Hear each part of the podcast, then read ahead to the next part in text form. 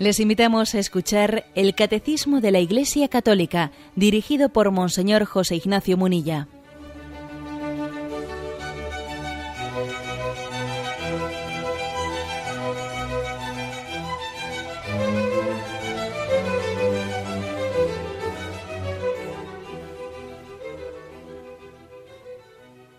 Un cordial saludo a todos los oyentes de Radio María. Un día más, con la gracia del Señor, proseguimos el comentario del catecismo de nuestra Madre la Iglesia. Vamos a explicar el apartado que tiene como título La creación, obra de la Santísima Trinidad. Son tres puntos del 290 al 292. Dice el primero de ellos.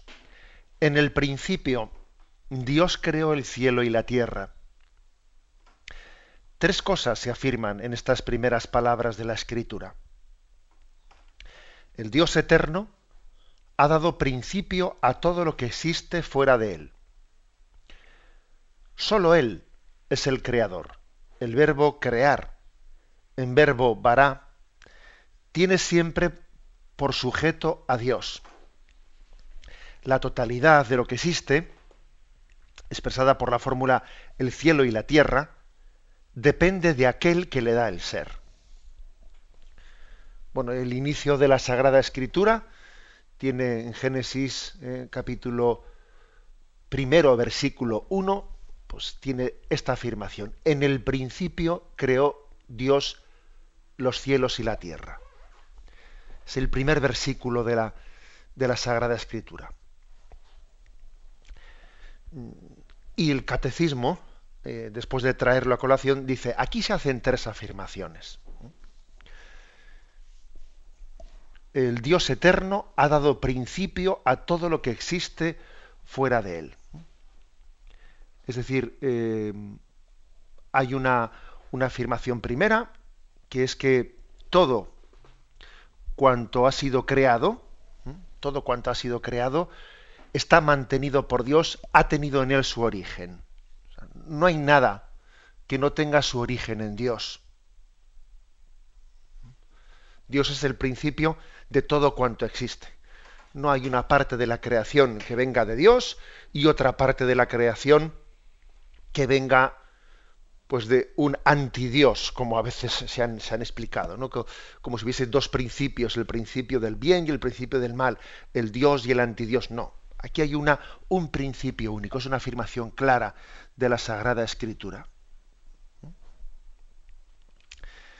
Otra afirmación importante, que Dios creó el mundo por sí mismo, ¿eh? que el poder creador de Dios no es transmisible, es incomunicable.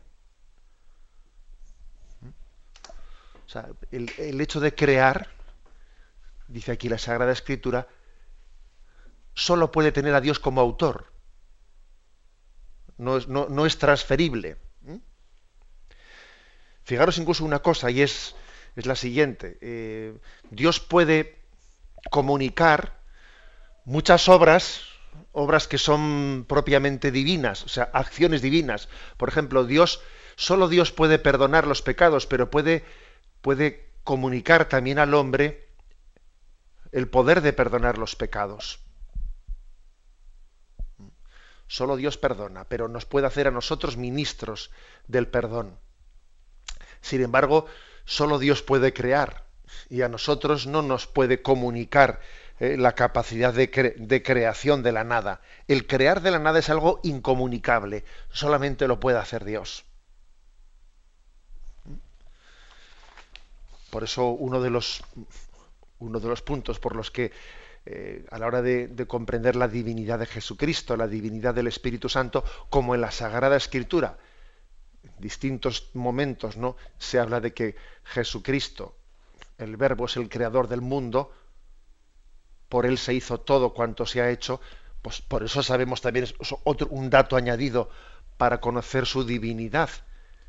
Si el Verbo, si la segunda persona de la Santísima Trinidad y el Espíritu Santo la tercera son creadores también, pues obviamente entonces son Dios también, porque crear es cosa de Dios crear no puede hacerlo quien es criatura. Eso es imposible. no es transmisible el, eh, el poder de creación, es incomunicable. También se habla, eh, también se está afirmando detrás de esa expresión en el principio Dios creó cielo y tierra, se habla de una acción realizada por propia voluntad, sin coacción alguna exterior ni obligación interior. Dios podía crear o no crear. Podía crear este mundo o haber hecho otro distinto. O sea, es una acción soberana. Es una acción soberana de Dios. Nosotros somos muy dados a ¿y por qué? ¿Y por qué esto? ¿Y por qué no lo otro? ¿Y por qué no lo otro? Entonces, no, vamos a ver. La voluntad de Dios es eterna. No es caprichosa, ¿eh? porque la palabra. No, no, pero, pero es una voluntad eterna y soberana a la cual nosotros pues, pues, nos podemos asomar, ¿eh? asomar y vamos comprendiendo que esa voluntad siempre está ligada al designio de amor pero claro, a la hora de intentar nosotros, ¿y por qué? ¿Y por qué? ¿Y por qué? Pues tendremos que concluir diciendo, Dios sabe más. ¿Quién soy yo para eh, pedirle cuentas a Dios? Dios podía haber hecho un mundo, un mundo más inmenso del que ha hecho. Pues claro que podía haberlo hecho. ¿Podía haberlo hecho más pequeño? Por supuesto que podía haberlo hecho. ¿Este mundo que, sea, que Dios ha creado es el más perfecto de los posibles? No, no, Dios es infinito. Podía haber hecho un mundo con un grado de perfección superior, también inferior, porque hay que decir que la inmensidad del universo, desde luego llama la atención no por poco, sino por mucho. ¿eh? Por lo mucho, no por lo poco. Pero, sin embargo, mm, Dios ha sido libre en su, en su acto de creación, sin ninguna coacción externa ni externa, ¿eh? por propia voluntad. Otra afirmación importante ¿no? que se dice aquí. En el principio Dios creó cielo y tierra. O sea que el mundo fue creado en el tiempo y por lo tanto no es eterno. Tiene un principio en el tiempo. Esta también es una afirmación importante. Nosotros conocemos desde el punto de vista de la fe que el mundo no es eterno, que tuvo un origen en el tiempo. Es más que al crear el mundo, Dios lo creó en el tiempo y en el, y, en el espacio. O sea, los parámetros de espacio y tiempo forman parte de la creación del mundo. El tiempo también es una creación de Dios. El espacio también es una creación de Dios. Dios está fuera del espacio y está fuera del tiempo. Y a crear, al crear el mundo, lo ha creado. Es como un pintor un pintor que, pinta un cuadro, claro, y al pintar un cuadro lo pinta eh, en un espacio, pues, en, eh, pues de 60 centímetros de ancho eh, por 30 de alto, lo que él pinta lo pinta en un espacio y lo enmarca y le pone un cuadro. Algo así es Dios, la creación de Dios, que al plasmarlo lo plasma en un espacio y en un tiempo en un tiempo que comienza el tiempo cero con su acto creador. Bueno, pues tiene, eh, tiene importancia esta afirmación. Claro, la, ciencia, desde el punto de vista científico, no se, no se ha llegado a, eh, pues a, a, concluir el hecho del el principio del mundo. Eh. Sí que es verdad que tenemos tenemos afirmaciones mm, científicas muy interesantes, como puede ser el, el hecho de que el Big Bang, el origen, el origen de, esta gran explosión a partir de la cual eh, se va conformando el universo, tal y como hoy en día lo conocemos, pues ese Big Bang tuvo lugar hace unos 12.000 millones de años, 13.000 millones de años, 14.000 más o menos según afirman los científicos. Y claro, pues sí que parece que ese dato, ese dato se aproxima bastante a la afirmación teológica de que el mundo tiene un origen en el tiempo. Máxime cuando los, cuando los científicos dicen que la, masa del universo estaba toda ella eh, pues en una, en una molécula que tuvo una explosión tremenda y era tal la densidad que tenía toda la, eh, toda la masa del universo concentrada en una pequeña molécula antes de la explosión que no pudo estar sino milésimas de o millonésimas de segundo sin explotar por la densidad tan grande que tenía. ¿eh?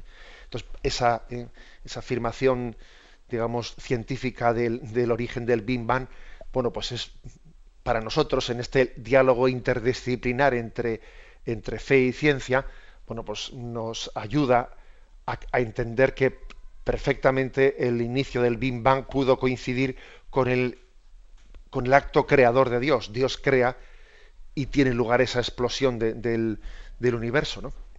Bien, nos, eh, digamos, en, ese, diálogo fe-ciencia nos ayuda mucho a entender ambas cosas y conjuntarlas, pero entendámoslo bien, eh, mm, la ciencia no va a entrar a afirmar la creación de la materia de la nada, etcétera, porque eso es una afirmación que no entra en el campo de la física o, de, la química, sino que entra en el campo ya de la metafísica.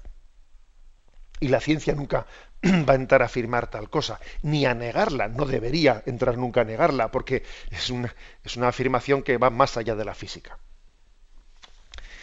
Bien, eh, pero digo a, lo que iba, que el primer versículo del, del libro de Génesis habla de que la creación del mundo tiene un origen en el tiempo. Y también al mismo, al mismo, al mismo punto decir que cuando se dice en el principio Dios creó cielo y tierra, pues la tradición católica nunca ha entendido eso como un, un, momento puntual del cual luego Dios se desentiende, ¿no? Como si Dios crea el mundo, lo pone en marcha y dice, bueno, yo ya he hecho lo que tenía que hacer y ya me, desentiendo de esto. No, sino que siempre hemos comprendido que Dios está constantemente manteniendo en la existencia al mundo. Este mantener es en cierto sentido como un continuo crear. ¿Eh? Es como una conservación, una continua creación. Bueno, estas son las, eh, las afirmaciones eh, básicas ¿no? que están ahí, ahí contenidas. Como veis, el punto del catecismo que estamos comentando le da mucha fuerza al verbo crear al verbo vará, al verbo vará, que en la Sagrada Escritura siempre tiene como sujeto a Dios. Es uno de los, de los actos en los que más se manifiesta la omnipotencia de Dios en el acto de la, de la creación. Bien, pues este es el, el, primer punto, el primer versículo en el principio, ¿eh? y acordaros cómo Jesús tenemos ocasión en un día, próximo de hacer referencia a ello, acordaros cómo Jesucristo en más de una ocasión en la Sagrada Escritura dice, en el principio, al principio Dios los creó hombre y mujer, en el principio, es decir, Jesucristo se remite a aquel primer momento, al, principio de la creación, como un lugar especial para conocer la voluntad de Dios porque después en el decurso de la historia muchas veces se ha ido, se ha ido deformando.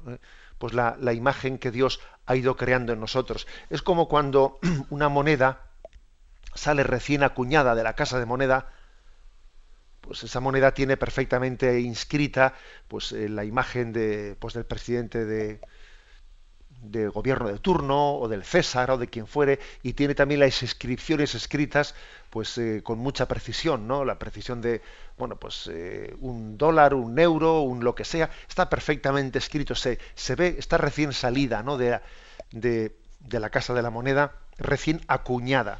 Qué ocurre que con el paso del año del tiempo la moneda de, va de mano en mano y tiene tantos miles y millones de usuarios que se va poco a poco borrando eh, la nitidez con la que fue, por mucho que sea de bronce, por mucho que sea, bueno, del metal que fuere, de cobre, se va borrando pues todos los, rasgos nítidos del rostro de, del presidente de gobierno o incluso las inscripciones, las letras que tiene y con el paso del tiempo cuestan, cuesta ¿no?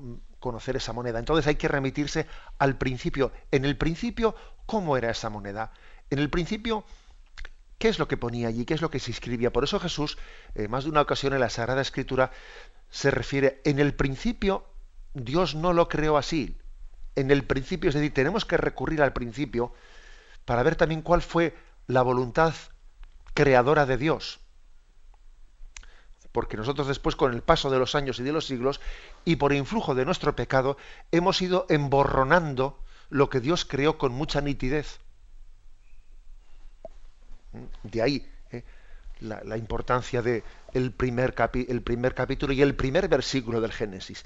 En el principio Dios creó el cielo y la tierra. Tenemos un momento de reflexión y continuaremos enseguida.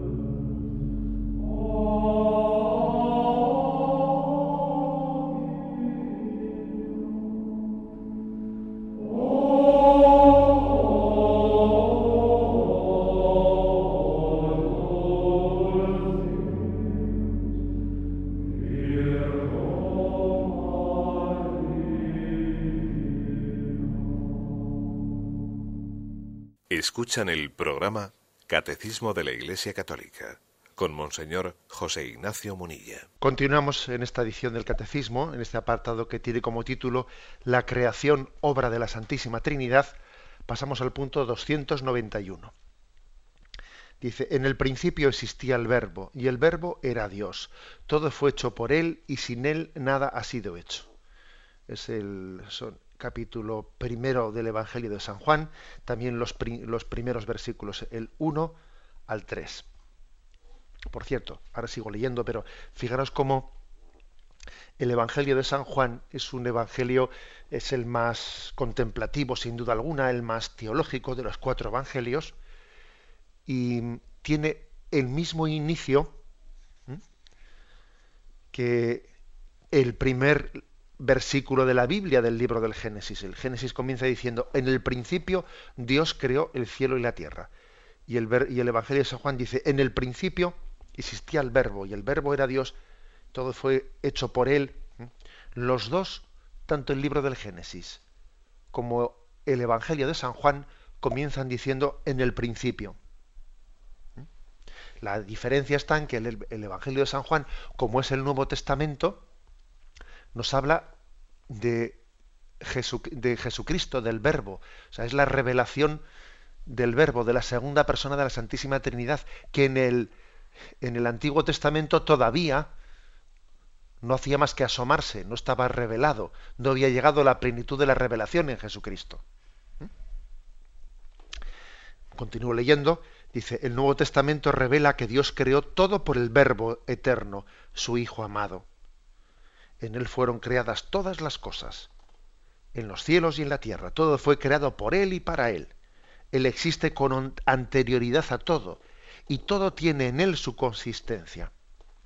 La fe de la Iglesia afirma también la acción creadora del Espíritu Santo. Él es el dador de vida, el Espíritu creador, la fuente de todo bien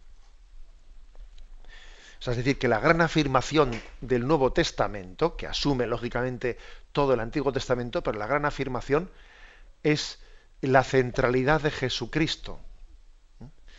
Y que el Verbo, Jesucristo, la segunda persona de la Santísima Trinidad, estaba mm, desde el principio también en la acción creadora del mundo. Me voy a servir también de una catequesis que dio Juan Pablo II, el beato Juan Pablo II, allá por el 5 de marzo de 1986, donde habló él también de la creación como obra de la Trinidad. En aquella creación, perdón, en aquella catequesis, eh, insistía Juan Pablo II en que la omnipotencia revela el amor de Dios al crear, ¿eh? dando la existencia a seres diversos de él.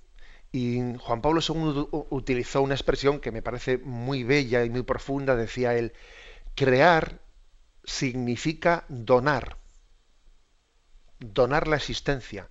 Y el que dona, ama, decía Juan Pablo II. Crear significa donar.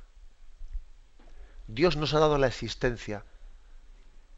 Eh, cada día que comienza uno dice, este, esto es un regalo, es un don es un don gratuito. Me han, regalado la existencia. La existencia es un regalo. Y el que dona, pues no lo hace para, ¿eh? como decimos nosotros a veces, no, no lo hace para ufanarse, no lo hace por vanagloria, no lo hace para fardar, como se dice, ¿no? No, el que dona lo hace porque ama. El libro de la sabiduría, que es ya como el final del Antiguo Testamento y ya en él se empieza a asomar el misterio del verbo, dice, amas todo cuanto existe y nada aborreces de lo que has hecho. Porque si tú hubieras odiado alguna cosa, no la hubieses creado. ¿Eh? Es decir, todo cuanto existe, vio Dios que era bueno. Y porque era bueno lo creó. Si no hubiese sido bueno, no lo hubiese creado. O sea que decir que Dios es creador y decir que es amador es lo mismo, o sea, es el gran amante. Y como es el gran amante, pues es un gran regalador. Dios regala gratuitamente. Y su mayor regalo gratuito es la creación. Una afirmación también importante, ¿eh? decir que el amor de Dios es desinteresado. Mira solamente al bien, ¿eh? El bien por el bien. En Efesios capítulo primero, versículo 11 dice, Dios creador es aquel que hace las cosas conforme al consejo de su voluntad o al consejo de su amor, porque hay una cosa que eh, únicamente en el caso de Dios cabe decir que voluntad y amor eh, se identifican. Luego decir, como dice Efesios 1.11, Dios hace las cosas conforme al consejo de su voluntad. Y decir que Dios hace las cosas por amor es una sola cosa. ¿Mm? Es lo mismo. En nosotros puede ocurrir que mm, lo hago por mi voluntad y lo hago por amor no coincidan. ¿eh? Porque puede ocurrir que nuestra voluntad tenga eh, pues muchos muchos vericuetos, muchos rincones, muchos motivos ocultos que no. Pero en, el caso de Dios, lo hago porque quiero y lo hago por amor es lo mismo. En nosotros, por desgracia, eso muchas veces no coincide. Lo hago porque quiero y lo hago por amor, no coincide. En Dios sí, en Dios coincide.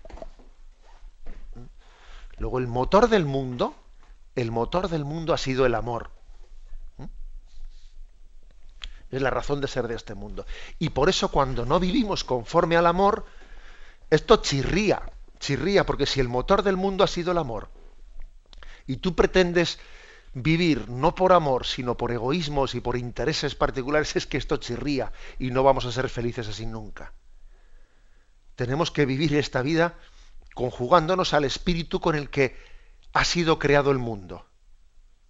Y ese espíritu con el que ha sido creado el mundo ha sido ha sido el amor de Dios, el amor que se tienen entre el Padre y el Hijo, que es el Espíritu Santo. Eso es lo que ha creado el mundo. ¿Mm? Bueno, vamos un poco más adelante. En aquella catequesis ¿eh? de Juan Pablo II sobre la creación como obra de la Trinidad, decía, decía él, ¿no?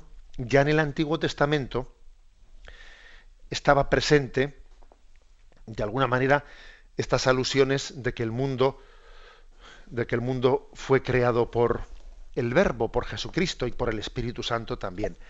Por ejemplo, dice Juan Pablo II en el Salmo 32, eh, versículo 6, dice, la palabra del Señor hizo el cielo.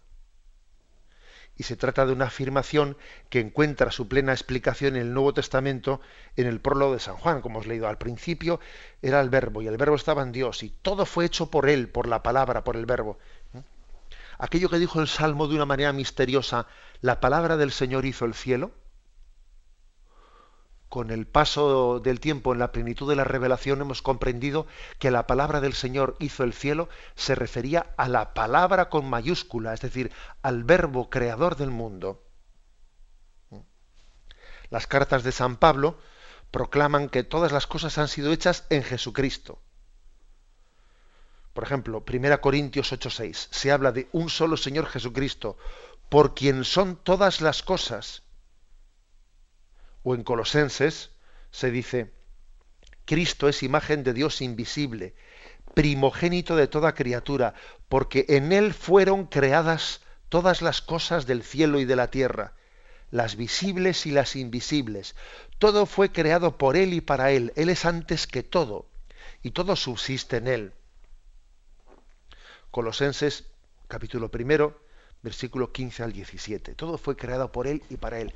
Estas afirmaciones Fijaros que las decimos de ese verbo que se encarnó en Jesucristo. Luego, ese Jesús que se paseaba por Galilea, ese Jesús que vivía también oculto en la vida de Nazaret, ese Jesús adolescente, ese Jesús niño, ese Jesús en brazos de María, su madre, ese Jesús es el creador del mundo.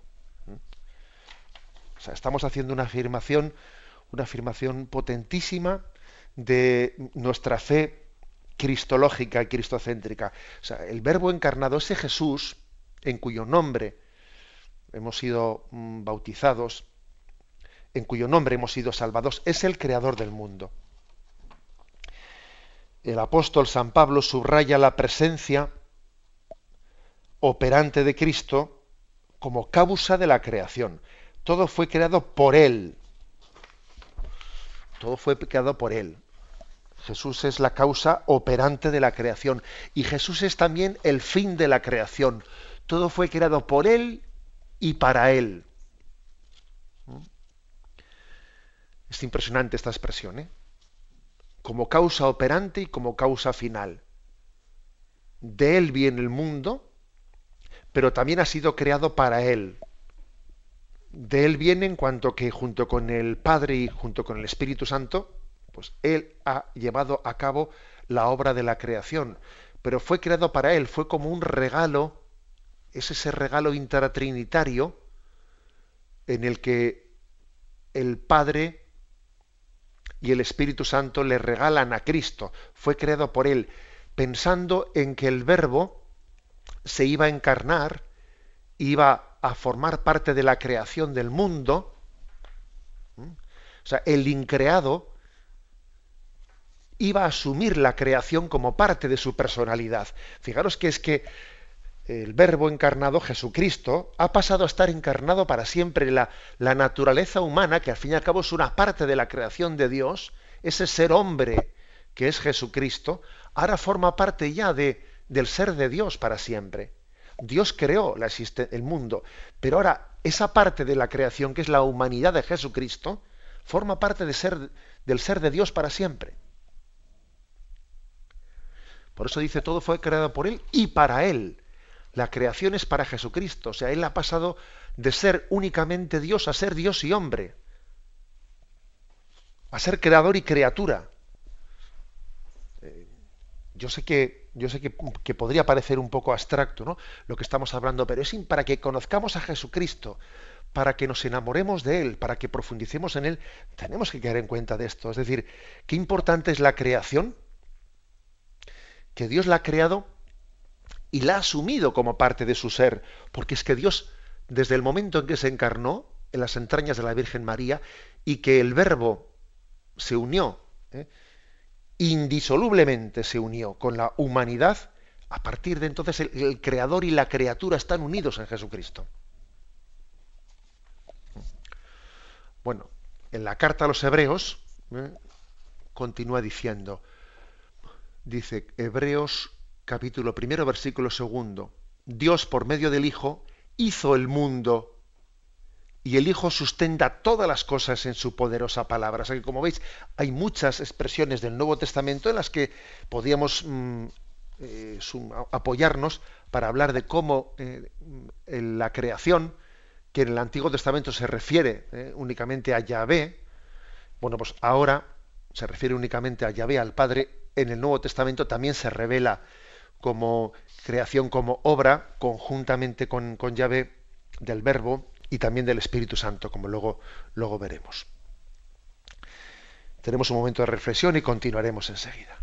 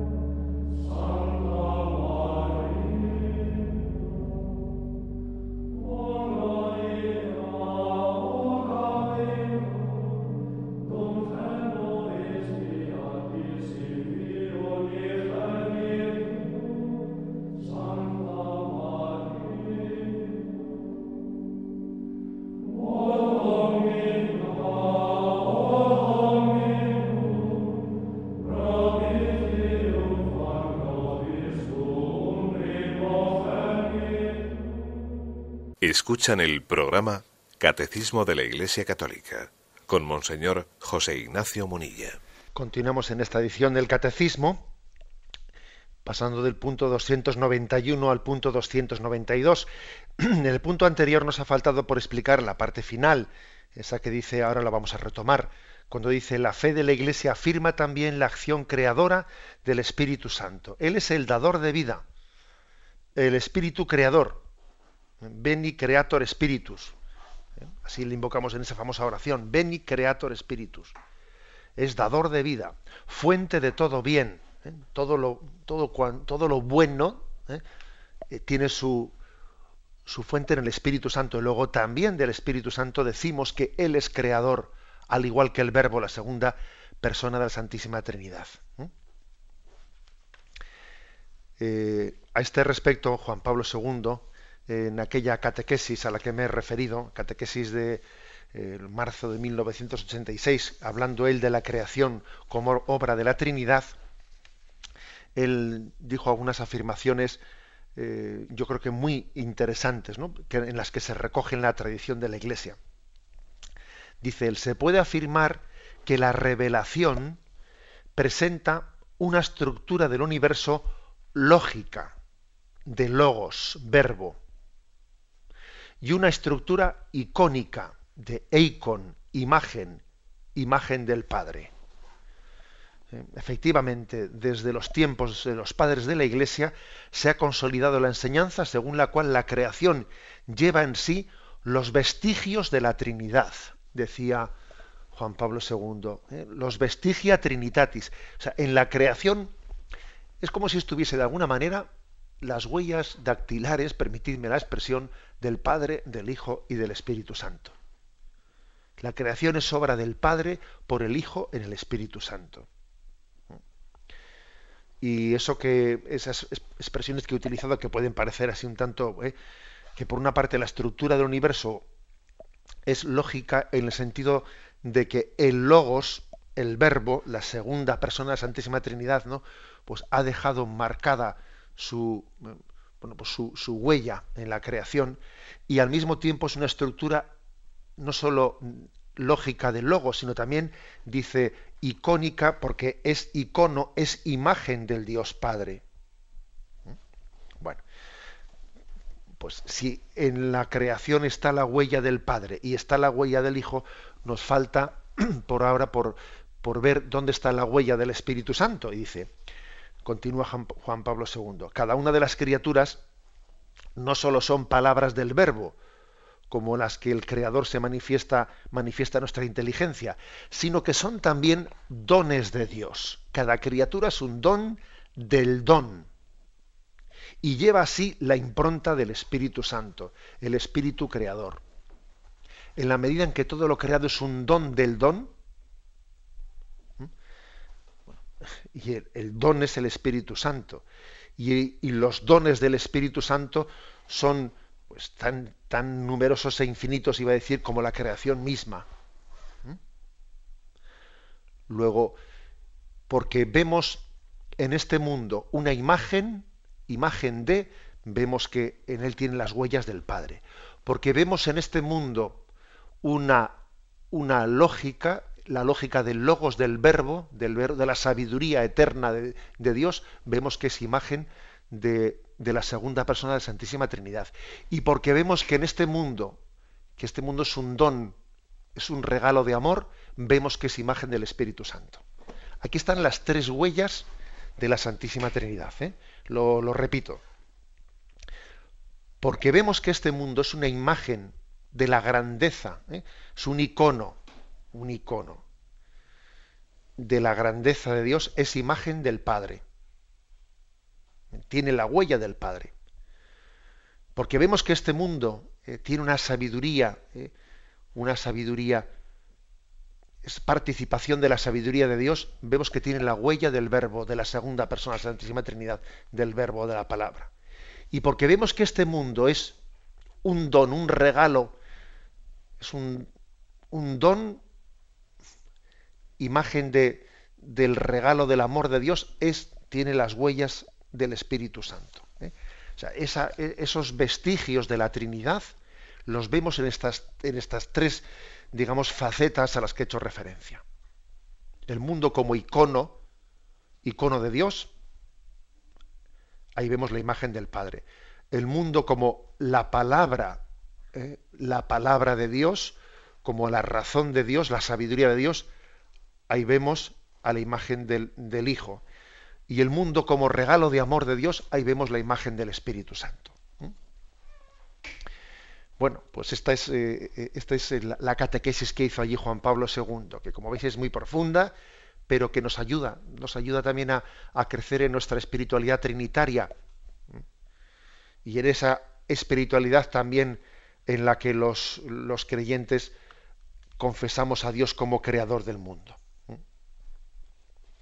Y terminaba Juan Pablo II diciendo, la creación es obra de Dios uno y trino. El mundo creado en el verbo Hijo es restituido juntamente con el Hijo al Padre por medio de ese don increado, consustancial a ambos, que es el Espíritu Santo.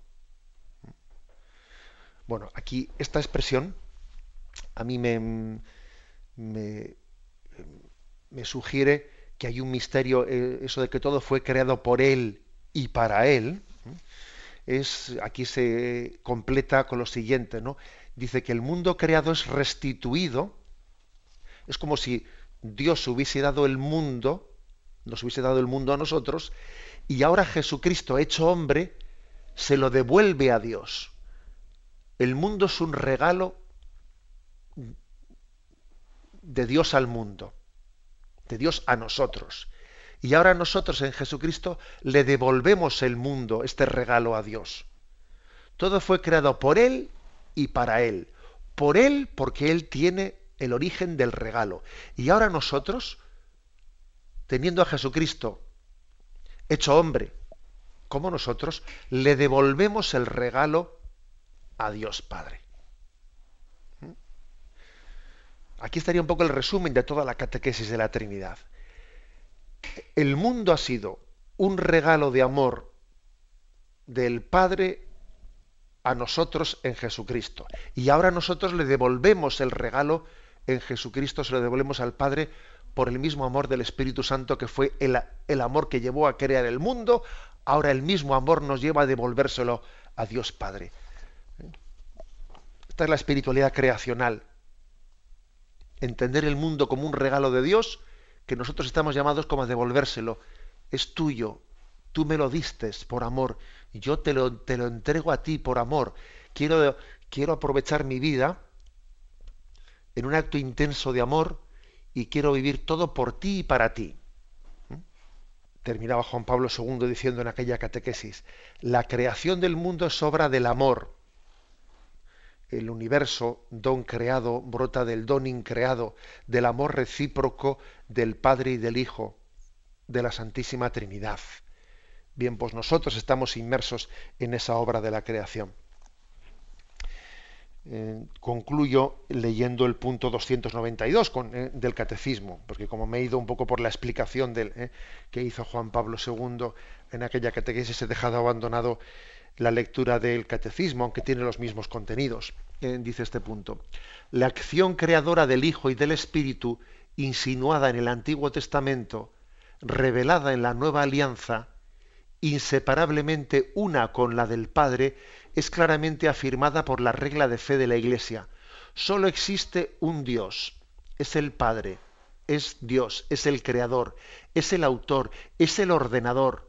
Ha hecho todas las cosas por sí mismo, es decir, por su verbo y por su sabiduría, por el Hijo y el Espíritu, que son como sus manos. La creación es obra común de la Santísima Trinidad. Bueno, pues es una expresión, termina aquí el catecismo con una cita amplia de San Irineo. Eh, una cita de San Irineo en que quizás lo más así sugerente es la expresión que utiliza de que el Hijo y el Espíritu Santo son como las manos del Padre. O sea, el Padre crea el mundo a través de sus dos manos, que son el Hijo y el Espíritu Santo. Dice como sus manos, ¿eh? que cuando se utiliza la palabra como, pues hay que tener ¿eh? cuidado en, pretender pues después eh, hacer una, una, aplicación de la imagen literalista. No, la imagen, el ejemplo, la metáfora, metáfora es, y no podemos pretender aplicarla de una manera totalmente literalista. ¿no? Pero sí que viene a decir para entender cómo la obra, cómo la creación es obra común de la Santísima Trinidad, al mismo tiempo del Padre, Hijo y Espíritu Santo, utiliza esa imagen ¿eh? de que el Hijo y el Espíritu Santo son como las dos manos de, de la primera persona de la Santísima Trinidad y conjuntamente han creado los tres. Bien, es una afirmación de San Irineo y San Irineo pues es un padre de la Iglesia muy importante porque estamos hablando del siglo segundo del siglo II, en el que él fue obispo de Lyon a partir de mil, perdón, mil, del año 189, si no me equivoco, él le tocó escribir pues una obra muy importante contra las herejías, Adversus Hereses, eh, una obra escrita contra el gnosticismo del siglo II, y como es un padre, un santo padre que se que tuvo que enfrentarse a muchos errores teológicos, sus obras son muy importantes. Bueno, pues fijaros él, como eh, pues en el siglo II afirma, afirma que el mundo es creado por, conjuntamente por el Padre, Hijo y Espíritu Santo, y a la hora de explicar eh, tal misterio de creación conjunta de las tres personas, viene a decir que son como las manos, ¿no? El Verbo y el Espíritu Santo son como las manos del Padre. Lo dejamos aquí, hemos explicado este apartado, la creación obra de la Santísima Trinidad, del 290 al 292. Damos paso a la intervención de los oyentes. Podéis llamar para formular vuestras preguntas al, al teléfono 917 107 700. 917 107 700.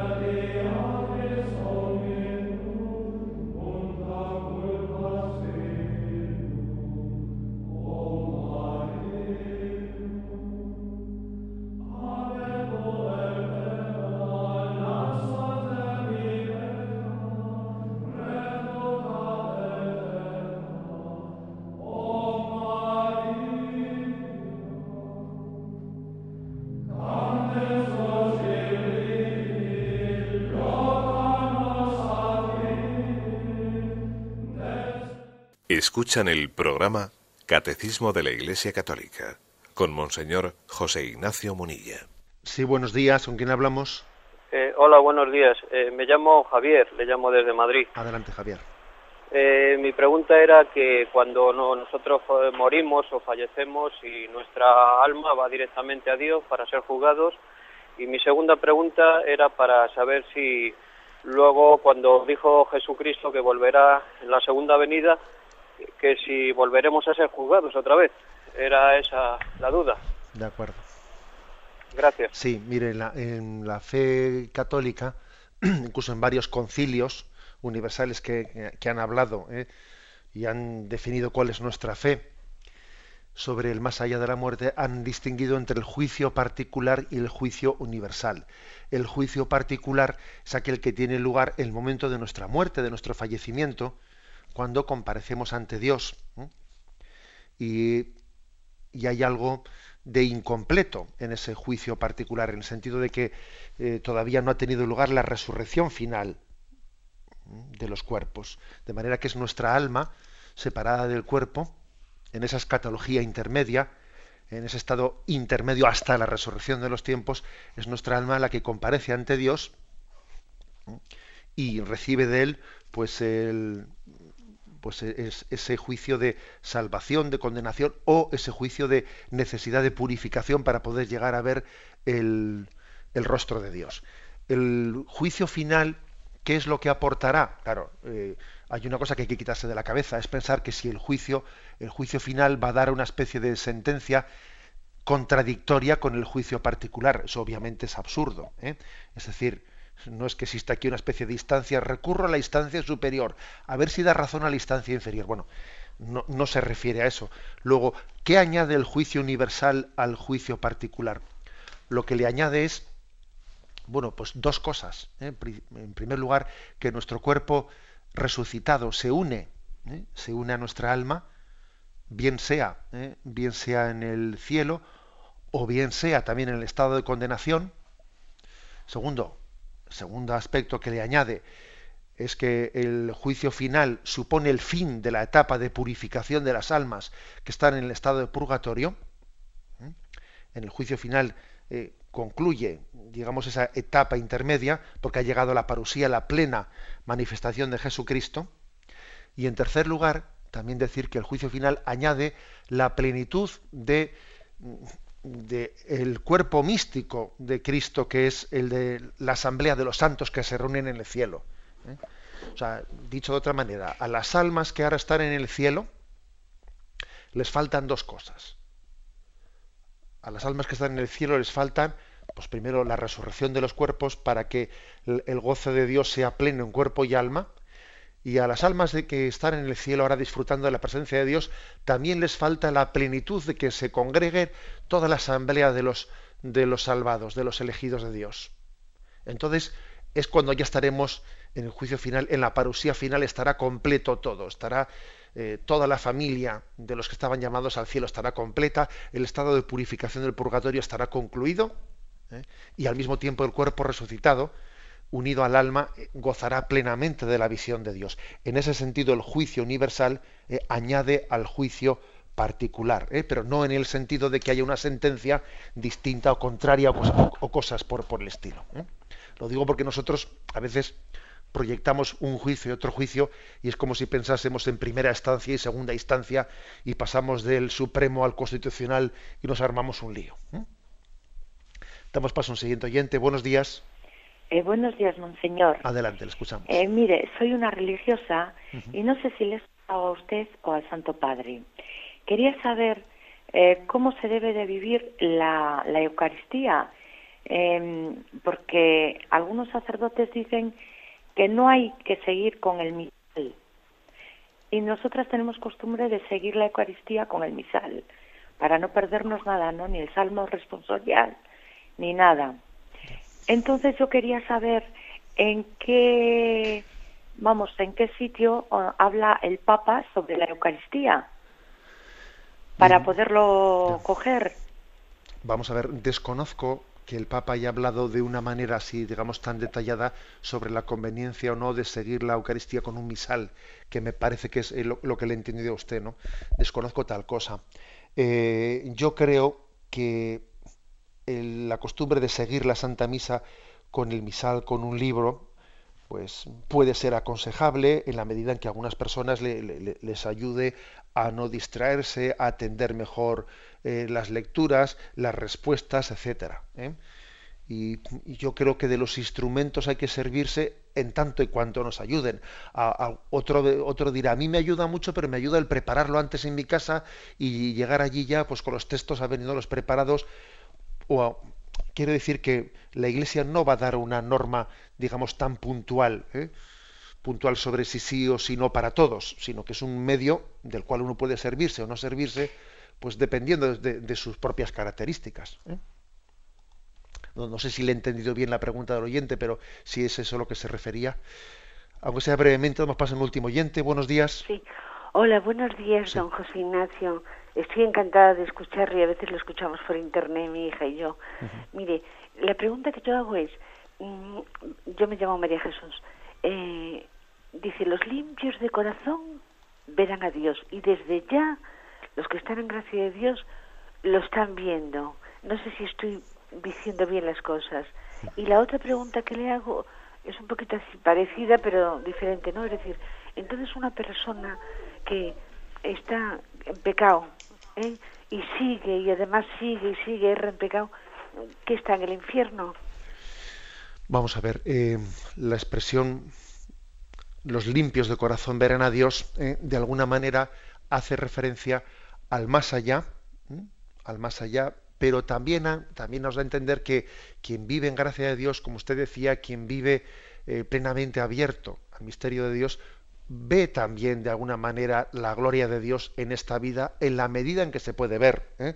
O sea, la visión beatífica únicamente eh, existe en la próxima vida. Ese grado de visión de Dios aquí no lo tenemos. Pero sí que hay de alguna manera, sin ser visión beatífica, una cierta visión de la gloria de Dios aquí.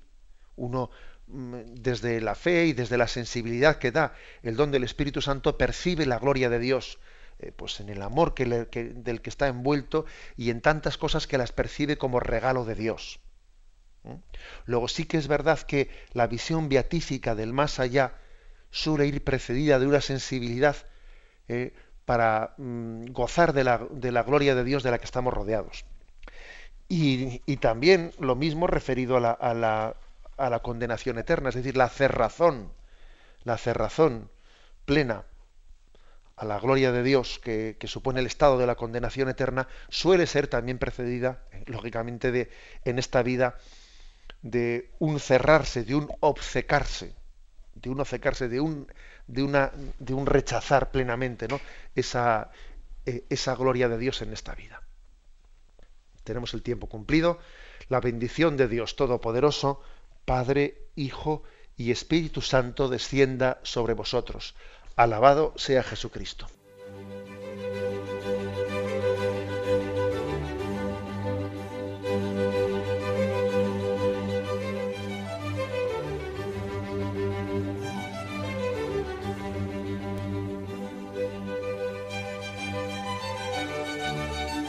Han escuchado en Radio María el Catecismo de la Iglesia Católica, un programa dirigido por Monseñor José Ignacio Munilla.